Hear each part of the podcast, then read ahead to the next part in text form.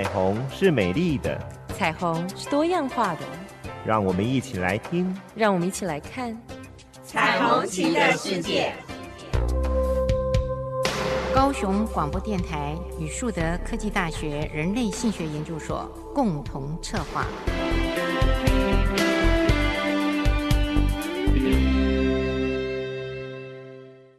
我是主持人林燕青。欢迎收听高雄广播电台 AM 一零八九 FM 九四点三《彩虹旗的世界》。今天想跟各位介绍一部电影，这部电影非常的有意义，是印度呃的电影。这部电影呢，呃，其实是叫《耳光》啊，它的中文翻译过来叫《耳光》。它是在二零二零年上映的一部印度的电影。其实呢，我先把里面的大概的内容跟听众朋友们做一下概述。这个耳光有趣的地方，呃，引起了这个女主角很重要的一个醒思，还有她想要得到的一个尊重。为什么这个耳光才一次就会造成他们夫妻，尤其是女主角阿木呢？她会想要离婚。我先这么说好了，嗯，其实这个女主角叫阿姆丽塔，她在大学毕业以后，就由家人媒妁之言嫁给了她的先生，也就是富二代，叫维克拉姆。当然呢，阿姆丽塔呢，她就成了一个专职的家庭主妇，会跟我们平常的一般没有上班的妇女非常的像。也非常的尽职，像是每天早上六点，他就要自己把闹钟按掉，因为他设定了六点要起床。像我们要上班一样，他接着呢，呃，就是要去门口拿牛奶、拿报纸、烧一壶好茶、浇浇花，偶尔呢偷闲。就在自己的家的门口呢，拍个风景。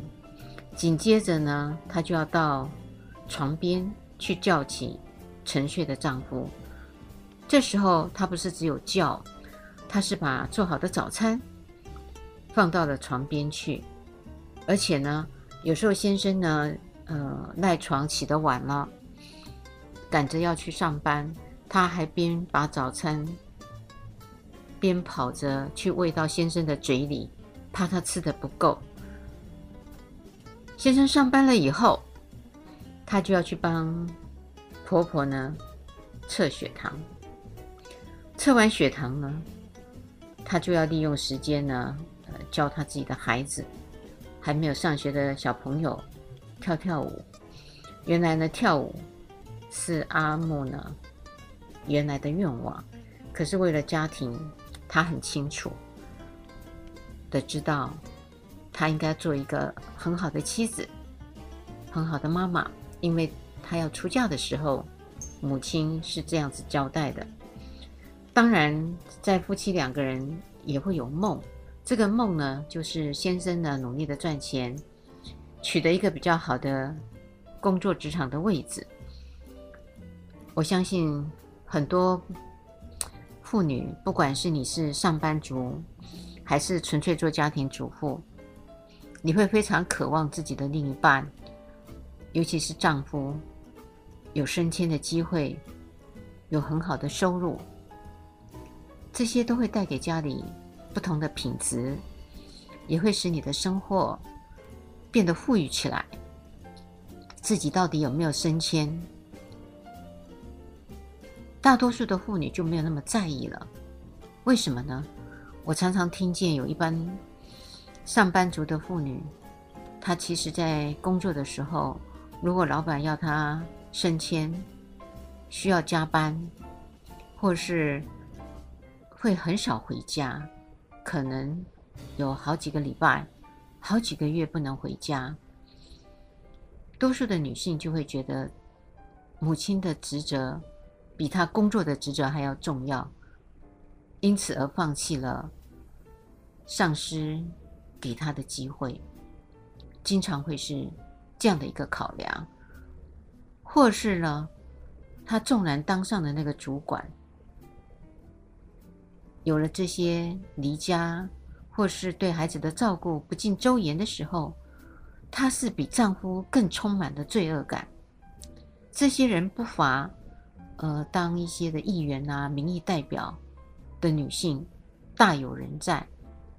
所以我说，这种情景不见得只发生在印度这个国家，包含我们东方社会，呃，我们台湾也会是这样。这对夫妻也一样，他们也有这样的梦想，希望丈夫职位越来越高。故事呢，就谈到了这个阿木的先生呢，维克拉姆，他争取到要到伦敦的一个领导的职位，两个人呢就可以搬到伦敦去生活，那是一个非常好的梦想，很棒的一个愿景。于是呢，阿木呢，呃，也就跟着先生呢，在这样子一个消息派来的时候。他们觉得应该要在离开之前办一个欢乐的晚宴，意思是通告诸亲友还有好朋友。当然，原来公司里头的主管还有同仁们都应该是要请来的。他们开了一个派对。阿穆丽塔本来就是一个舞者，她大学的时候就非常喜欢舞蹈，只是嫁给了维克拉姆之后没有办法。再有这样的梦想。那天的晚宴，阿穆丽塔其实在跳舞，非常的投入，也跳得非常的精彩，大家都很开心。之间，这时候他的先生呢，维克拉姆就接到了一通高层的电话，临时的说：“呃，这个伦敦方面的领导者不再是他，会有另外一个白人。”来做接收。问题是维克拉姆是印度人，所以他就觉得这样子的一个改变，第一个太临时了，而且才前几天刚说好的，怎么会才隔几天变卦了？虽然也告诉他说，他还是留在原来印度，他原来的国家继续当领导者，但是那个白人会是他。更上层的顶头上司，他就非常的不服气，而且这个人呢，还曾经是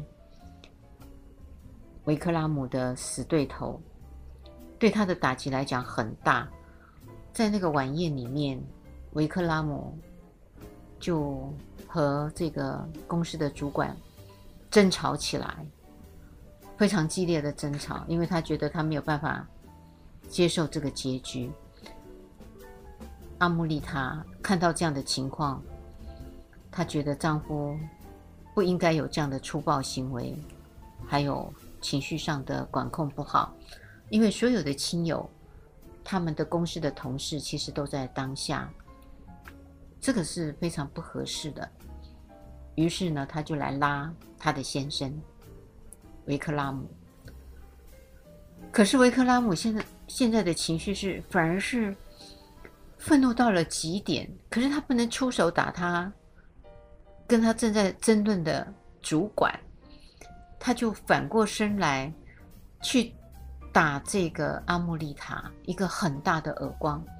阿穆丽塔在承受那个耳光的当下，他有愣住，而且也非常的震惊，因为他没有想到，他居然是在这样的一个大庭广众之下，呃，接受了他丈夫的。这个耳光，当然这一季的耳光，使得这位女主角阿莫丽塔决定要离婚。听众朋友们听到这里的时候，会觉得她太大题小做了。婚姻不就是要走远，就要有忍耐吗？哦，不，应该是说原谅吗？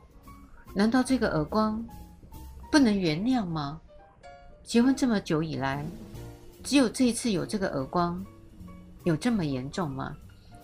这样的事情也让我想到了，我有一个同事，他也面临了相同的这样的情形。那一次，我同事跟我分享的时候，我记得他告诉我说，他当时跟他的先生在谈话之中，他讲的一些话，不是让先生很开心。他先生跟他结婚十六年，也在当下打了他那记耳光。他突然觉得那记耳光使他昏眩，而且火冒金星。他形容说，原来在漫画书上面画的那个主角啊，被打耳光以后会火冒金星，原来是真的。他说：“我终于知道，那个打一记耳光甩得很严重的时候，其实头是晕的，而且那个时候刚好天气非常的冷，台北的天气。呃，他为了想让自己清醒，他就披上了大衣。”我记得他告诉我的时候，呃，争吵的时候是晚上十点，他就离开了他的家，然后一个人，呃，孩子都睡着了，他一个人就走在那个台北市的大街，就走到天亮。他一直问自己：我要继续可能接受下来的第二次、第三次、第四次的暴力吗？他决定不要。虽然十六年来前面他都很恩爱。也很棒，可是他心底下深深的认为，那个耳光有一就会有二，就会有三。他不期待他自己的婚姻是在这样子的一个循环里面，因此天亮的时候他就回来。他没想到他的先生也没有睡觉，呃，就在客厅等他，但是两个都没有说话。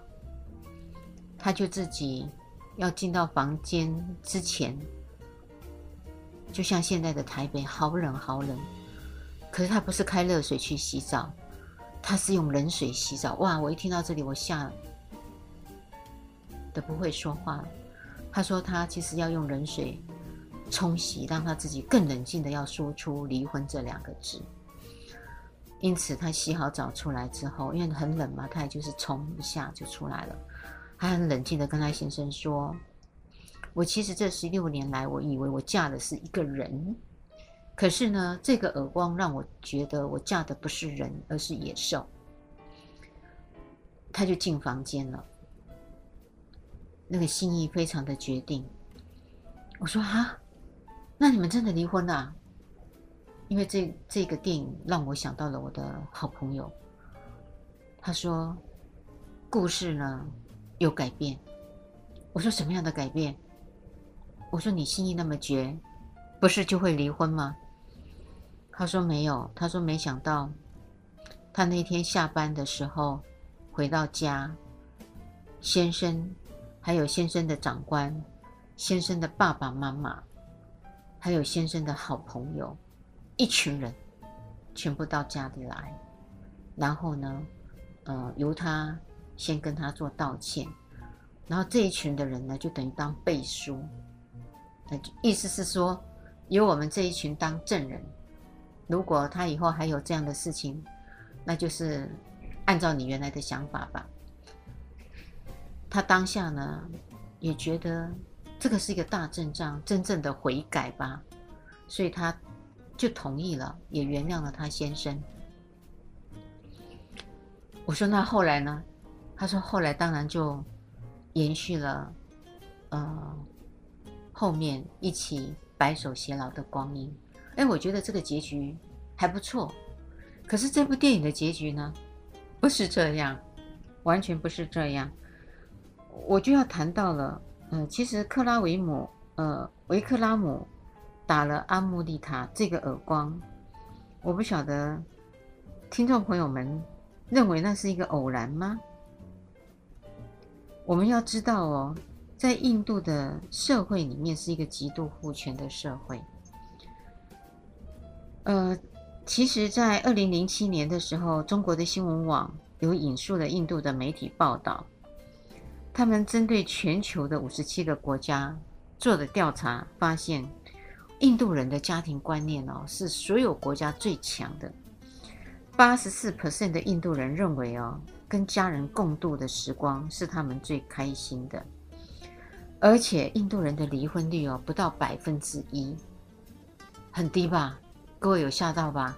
你看我们一直认为，哎，我们的亲密关系啊、感情啊，哈、越是开放的国家，离婚率越高。所以很多人一看到这样的时候，就会觉得现代化的教育啊，还有一些的自由、民主的思想其实很不好。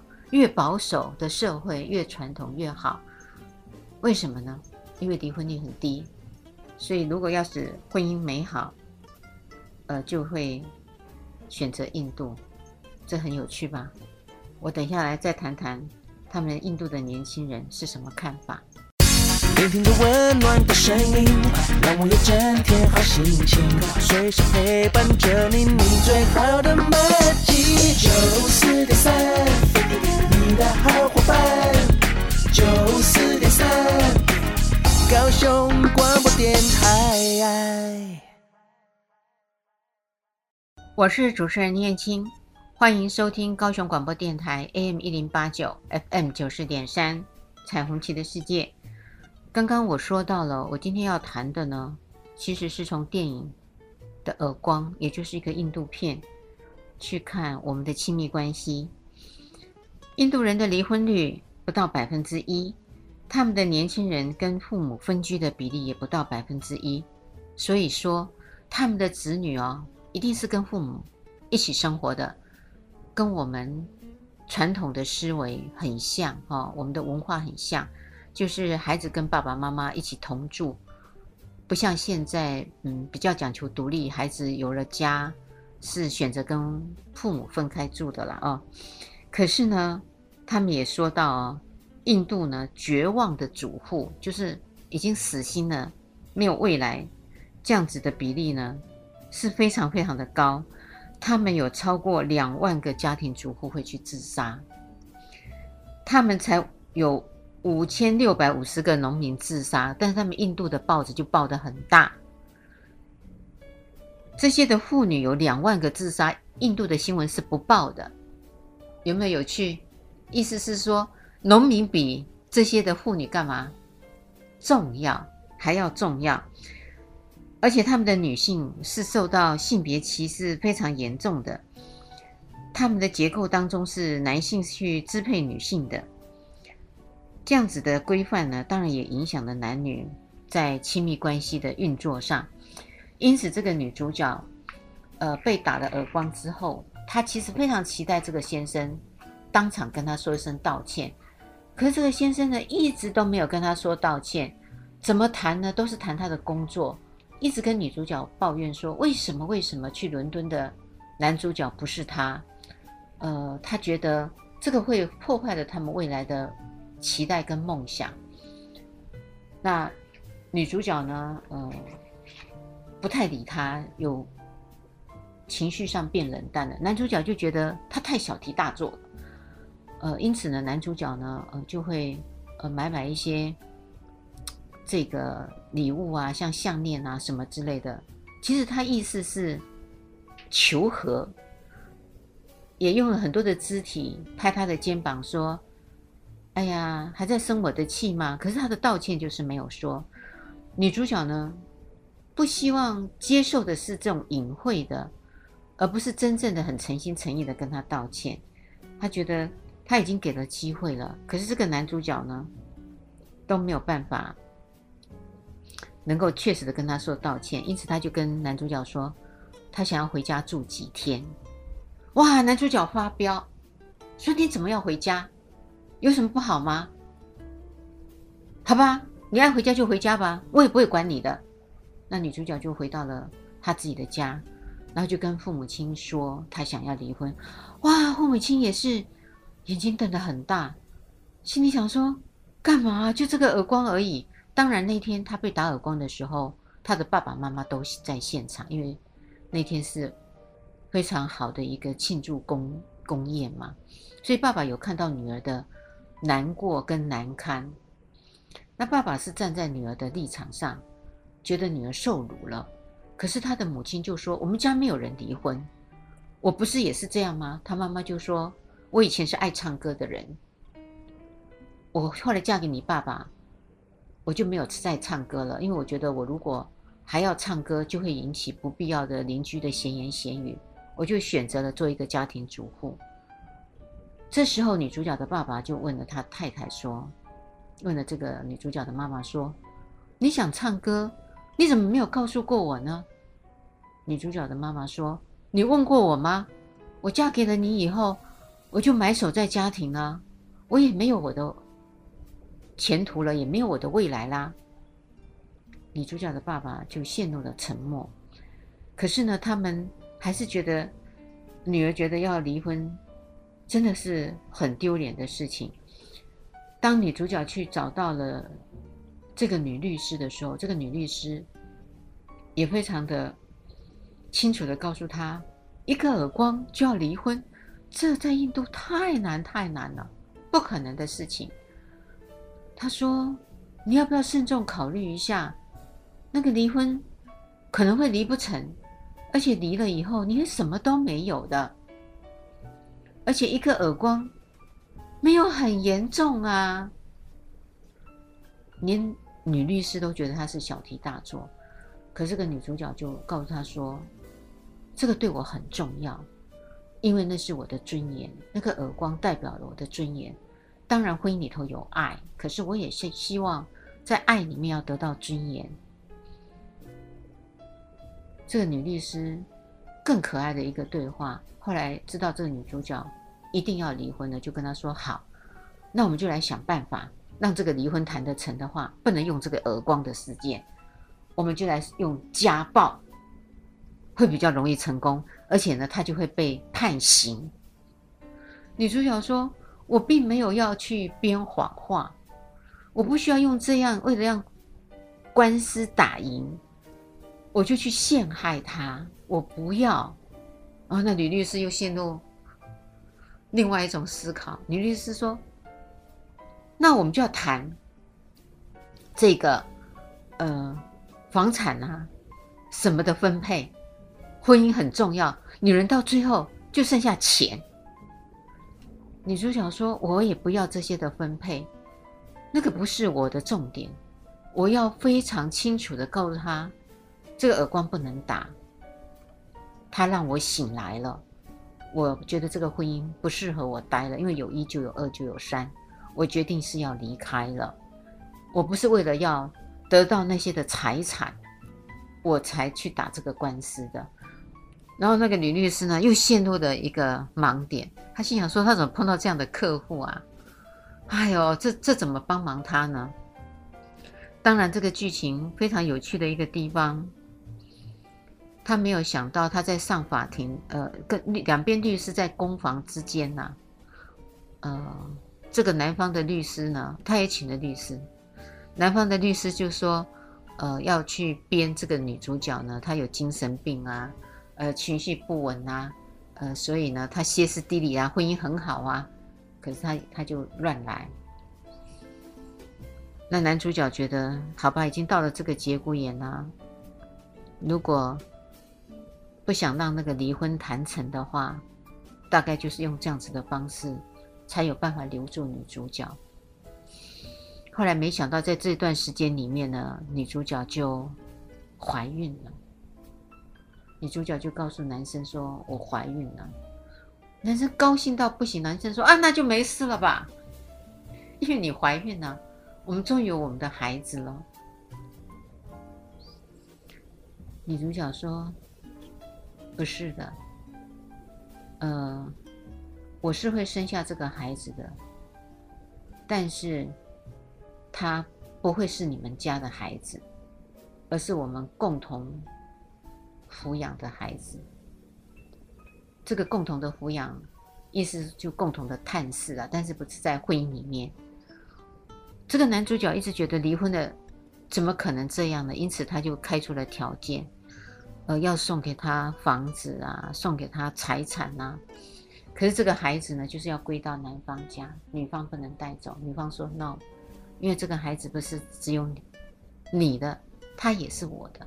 那我通通不要你这些财产，我只要求这个孩子会有我跟你一起都可以看顾他。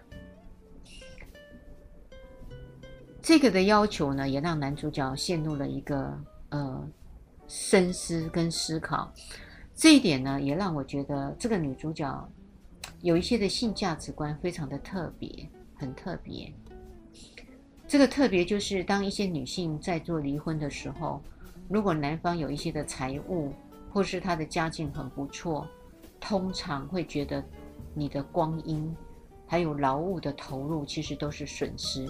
可这个女主角就告诉这个女律师说：“我是没有损失的。”因为我的先生真的就是在外面赚钱，那我没有工作，在家里操持劳务，用他的钱来把这个家弄好，我们是平等的，而不是我做这个劳务呢，好像没有拿到薪水，我就在我要离婚的时候，要请他把我这些年来我劳务的薪水付给我，算成我离婚应得的东西。他说不是的，不是这样的思维。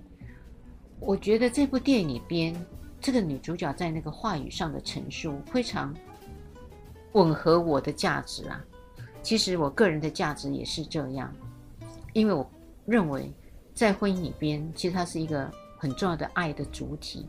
在这个爱的主体之下，其实那个财、金钱的东西不是在这个婚姻里边的考量。可是当我们感情交恶的时候，或是要谈离婚的时候，我们会把那个爱变不见了，然后金钱变成放在前面了。这也就是在我们的家事法庭，呃，谈到了法院公房的时候，会让人觉得因爱而结合，因钱而分开，很大的一个讽刺。呃，当然，女主角的这些的想法呢，对那个女律师来讲，她打了这么多的官司，她是没有想过的事情。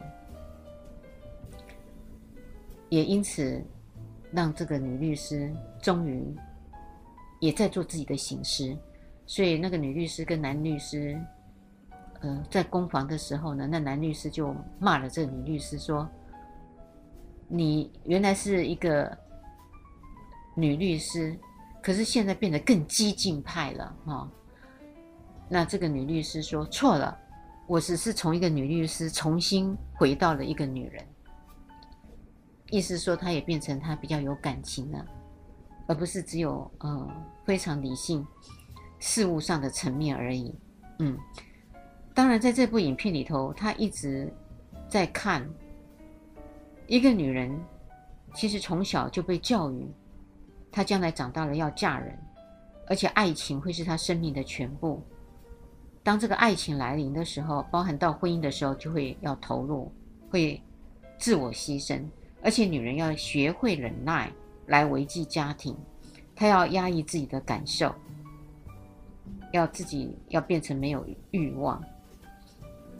这个呢，也说明了我们很多上一代的妇女，我不知道现在的新的女性还有多少人还有这样子的思维哦，应该是变少了。可是呢，我们的上一代的父母，尤其是我们的母亲。或是我们受了我们的父母的教育的影响，我们也可能也有人是，呃，会在婚姻里边习惯用忍耐哦，很多呃长辈们呢去被表扬他们的婚礼啊，呃什么钻石婚啊、金婚啊、银婚啊，问到他们说他们有什么妙方维持着他们的婚姻的时候，这些的长辈都会告诉我们说没有他法。只有忍耐两个字。当我一听到那个忍耐两个字的时候，我终于懂了。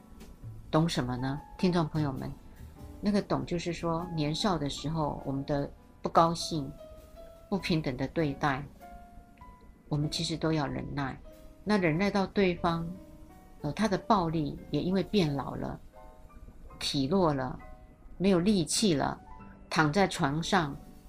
像植物人一样了，或插管了，可是他还可以苟延生命，终于有白首偕老了。可是那个关系的品质是如何，就不要去计较。那这个也就是很棒的。当然，这是比较相对的不好的一个情境。如果他没有插管，身体还健康。还可以走动，只是呢，呃，需要人陪伴了，也没有力气再吵架或打人了。这时候的忍耐，好像一切都值得了。可是我们前面在这些的婚姻关系里面所受的苦，所受的一些折磨或是暴力，就往往微不足道了啊！就说可能四五十年换来了后面五年或十年的平静。觉得这也是人生的一种价值，老一辈人会有这种想法。这种想法如果再灌输给新的一代，那其实这个婚姻的品质，它严格的说是非常差劲的。不晓得听众朋友们会不会再去想一想看，你们自己的关系，不管有没有婚姻，是不是这样？啊，这是一个很重要的，呃，提问自己了哈，提问自己。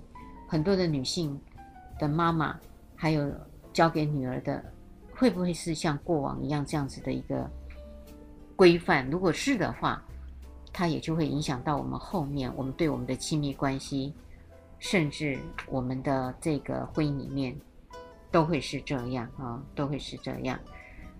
好了，因此呢，我们在看这部电影的耳光的时候，呃，不能只看到电影里面的小题大做。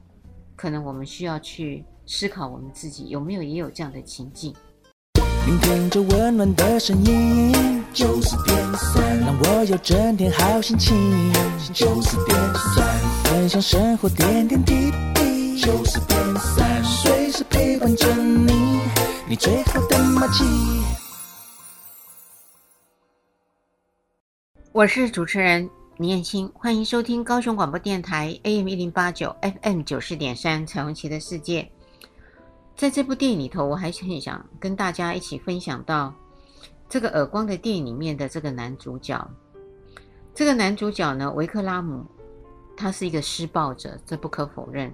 其实施暴者他有几个特质啊，呃，在一般人来讲，这个特质呢，会说可能在。母亲怀孕的时候，如果情绪不是很好，不安定，或是有一些的悲伤或愤怒，也会影响到胚胎这个胎儿将来呃出生的时候，呃他的性格哈、也有人说，呃，在他们的教养过程里头，双亲的暴力，因为他耳濡目染看到这样的暴力，或是在管教上非常的严格，都是用打的骂的方式。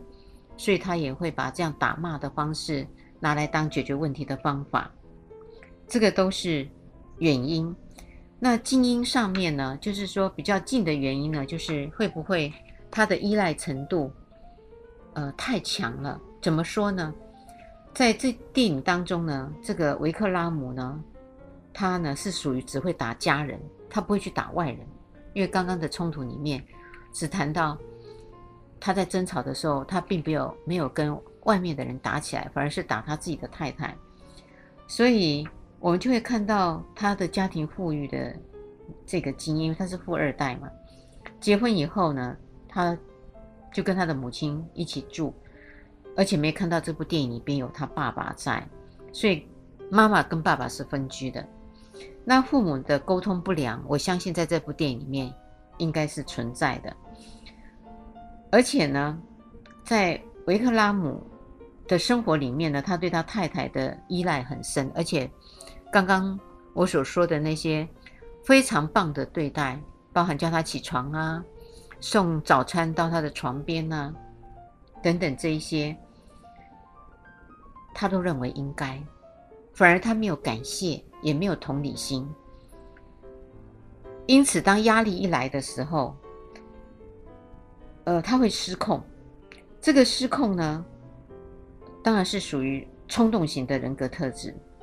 然后施暴了以后呢，他一直为自己找那个动手的理由。他对太太的解释都是说，呃，这个工作上不应该是这样子的安排。他都是去谈，引，就是说间接的谈，他会动手是因为因为这样这样这样。如果没有这个事件的发生，他是不会动手打他太太的。他不是从他自己个人面去谈他的哈，那当然了，在这个婚姻施暴里面的这个类型，有趣的地方是维克拉姆他只打家人，感觉起来好像暴力很小，啊、只限于家庭的成员。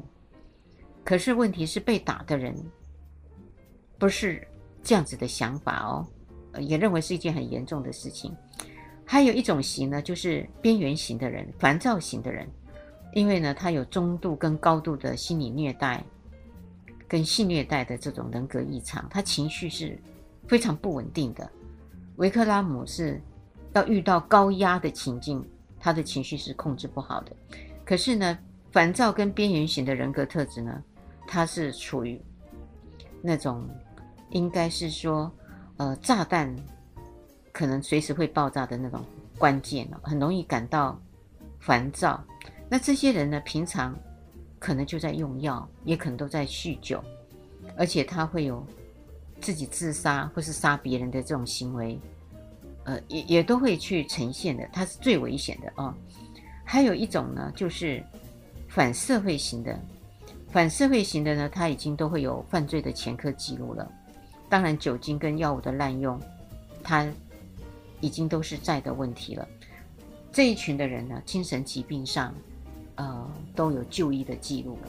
如果他没有定时的服药，或是他中断了这个服药，有可能他就在街上随便打人，呃，一看不顺眼，就常常报纸新闻会发现，你稍微看了他一下，其实是无意识的，他就说胯下，然后就一拳揍过来了，然后你会觉得你很倒霉，而碰上这些人，甚至更严重的，他还会随机杀人。呃，最近的新闻就有一个。呃，男性的年轻人跟他的女朋友吵完架以后，非常的不高兴。刚好路过旁边，有人刚好要骑摩托车要走，他就拿着刀就把对方给杀死了。像这样的人，他就是反社会型的哦，那个是非常非常可怕的。因此呢，在这样子的一个暴力行为里面呢，在英国跟美国的统计资料里头认为。如果有家庭暴力这个行为的时候，其实是犯罪率，呃，也是说再犯率很高。为什么他的再犯率很高？其实这是做过研究的。这部电影里边，唯一个一个非非常大的遗憾啊、就是应该是导演故意的，因为这个女主角没有沟通啊，她只是被动的等待男主角跟她道歉。如果女主角非常清楚的挑明跟她的先生说。当天如果宴会结束了，很清楚跟先生说，嗯，刚刚你在众目睽睽之下打了我一记耳光，我知道因为你的工作上的不顺利，没有派到伦敦去当领导，而让你盛怒。可是，呃，这个耳光是不应该打在我身上的。我希望你要跟我道歉。如果他能够非常明白的把话说出来。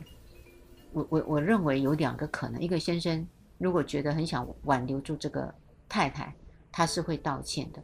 那如果这个先生真的死不道歉，那真的就可以离婚了。可是这个女主角很可惜的这一块没有做，没有做。我也会建议我们的听众朋友们，当你遇到了这样的情形的时候，可以用一个比较坚定、和缓的语气告诉对方说。你是不可以这样的。那对方如果是，呃，有醒思的人，或是真的还是爱着你的人，他应该就会有一些的，呃，行为上的改变哦。我也曾经遇到我的好朋友跟我谈过，他曾经呢，呃，他的老板呢，他也是在工作上，他的老板，呃，他他是一个小失误了，我认为是个小失误，因为那一次是开一个国际的研讨会。老板派给他三个任务，一个就是要招待记者哦，因为那些有很多的发表很有意思啊，呃，记者会来采访，他要去应对记者，把他记者带去给这些发表的人做采访，然后他一方面他还要卖书，然后一方面他还要帮这些的呃演讲者、发表者，呃，把他的 PPT 档，呃，到每一个发表的房间去弄好。当他讲的时候，我觉得他好能干哦，可以一一人兼三职，终于有一职没有兼好。呃，那个书呢卖到后来三天之后少了一本，掉了一本。他清查完以后，跟他的老板说，他掉了一本。呃，他发现定价是两百八十块台币，他认为可以再买一本回来补偿。他讲给我听的时候，因为他老板呢居然发飙，可能老板昨天没有睡好，还是跟太太吵架，不知道。就听到他这样报告的时候说：“你以为你呃去买一本就没有问题了吗？你的过失就没有了吗？你怎么可以这么不小心掉掉那一本呢？”我说：“如果早知道你老板是这样，你就偷偷的把那本补上去，不要跟他报告就好。”他说：“没有啊，因为我觉得我应该要诚实嘛，因为那本买来就会是新书啊，那本是旧的。”他说：“老板在骂他的时候，其实刚好那些的来宾，还有一些的国外的外国人，都刚好是中午午休在喝。”中午下午茶的时候，就看到他老板发飙，嗯，然后听着听着，因为听不懂中文，可是可以看到他暴跳如雷，因为那些人都是外国人。他老板一回头一看，哇，怎么就这么多人在看他？他老板就更失控，说：“你让我出丑！”我说：“那你怎么反应呢？” 他说：“他是老板。”他说：“有，我有当下跟老板说。”他说：“其实你可以把我叫到房间去骂我的，可是你现在因为这样，那被看见了。我知道你现在很很难堪。如果你一直觉得这个错，从丢书到别人看到你发飙都是我造成的，他说那我也就认了，然后就去跟老板说我会递辞呈。老板就这样啊，吓到了。”他说他隔天真的是递了辞呈，给了老板。我说那老板应该是面子挂不住吧，应该是准吧？听众朋友猜猜看，准了还是没准？后来没准，因为他是一个非常得力的助手。你想想看啊，一个人一个人可以兼三个职务，哎，而且是遇事临危不乱、这么冷静的人，到哪里找啊？所以后来。老板没有准他离职，我说你也很大胆，可以公开的这样跟你的老板讲，你不怕被坏人他说，当我在讲这句话的时候，我已经有想到一定要被 fire 掉了。他说，要被 fire，不如自己先把自己给 fire 掉，会比较有尊严吧。我说说的也是，我说我要跟你好好学习啊。当然，我这个好朋友。呃，现在的发展发展的很好，他有他自己的一片天，这也就是从他的人格呃去谈到的。那在我的研究范围里面，我也看到了许多的研究，也发现这些的家暴者真的是会一次一次的道歉，而且他们是真的口头道歉哦，还不像这个影片里头的耳光，是口头都不道歉，只用其他的方式去。希望安抚对方而已。他们是会送花啊，送礼物啊，送戒指啊。亲密的那一半会不忍心就原谅了，可他第二次又来，哎，他一样道歉，又送礼物，就一直在这个循环当中。严格的说，有一次的暴力，回到了这个电影的耳光里面也一样。他如果这次是因为工作而打了他。不知道悔改，下一次可以为了别的事情再打他呀。所以在离婚的那一天，呃，这个，嗯，阿莫丽塔有双方的父母都有做辞别，她就来到了男方，就婆婆这边，然后跟她的婆婆说：“以后我就不能再帮你测血糖，你一定要好好保重自己。”那告诉她婆婆说，这一段时间我们都相处得很好，可是呢，很可惜，你没有教育你的儿子，叫他不可以打女人。然后她也告诉婆婆说，呃，如果你当时有这样的教育你的儿子，就不会有现在这个情况了。然后这时候，这时候婆婆承认说是她的错，然后婆婆也跟阿阿姆丽塔说：“你的妈妈也错了，因为你的妈妈应该教你不要忍耐。可是呢，我们这些女人都教了我们的女女儿都要忍耐。”她说：“我们都有错。”当然了，看这部电影的时候，我觉得很可惜，阿姆丽塔是在他要离开的时候才讲出了他心里的话。我觉得应该要在打了耳光之后就应该要讲这些话，就不会跑到后面去了。男主角也因为这样子一个很大的啊离婚事件，也让自己顿悟。哦，这部影片里头的男主角很可爱，他后来跟女主角讲说：“我也辞掉了原来的工作了。他”他原来是高阶层位置嘛，他说。呃，这个事件让我觉得我应该是凡事都从头开始，意思说他重新做人呐、包含他的工作，我觉得那个，嗯、下定的决心也是下定的非常大哈、哦，所以阿穆丽塔的离开，使两个家庭还有自己的先生都开始有很重要的变化，也就是这部影片，呃，引起来的损失，引起来的。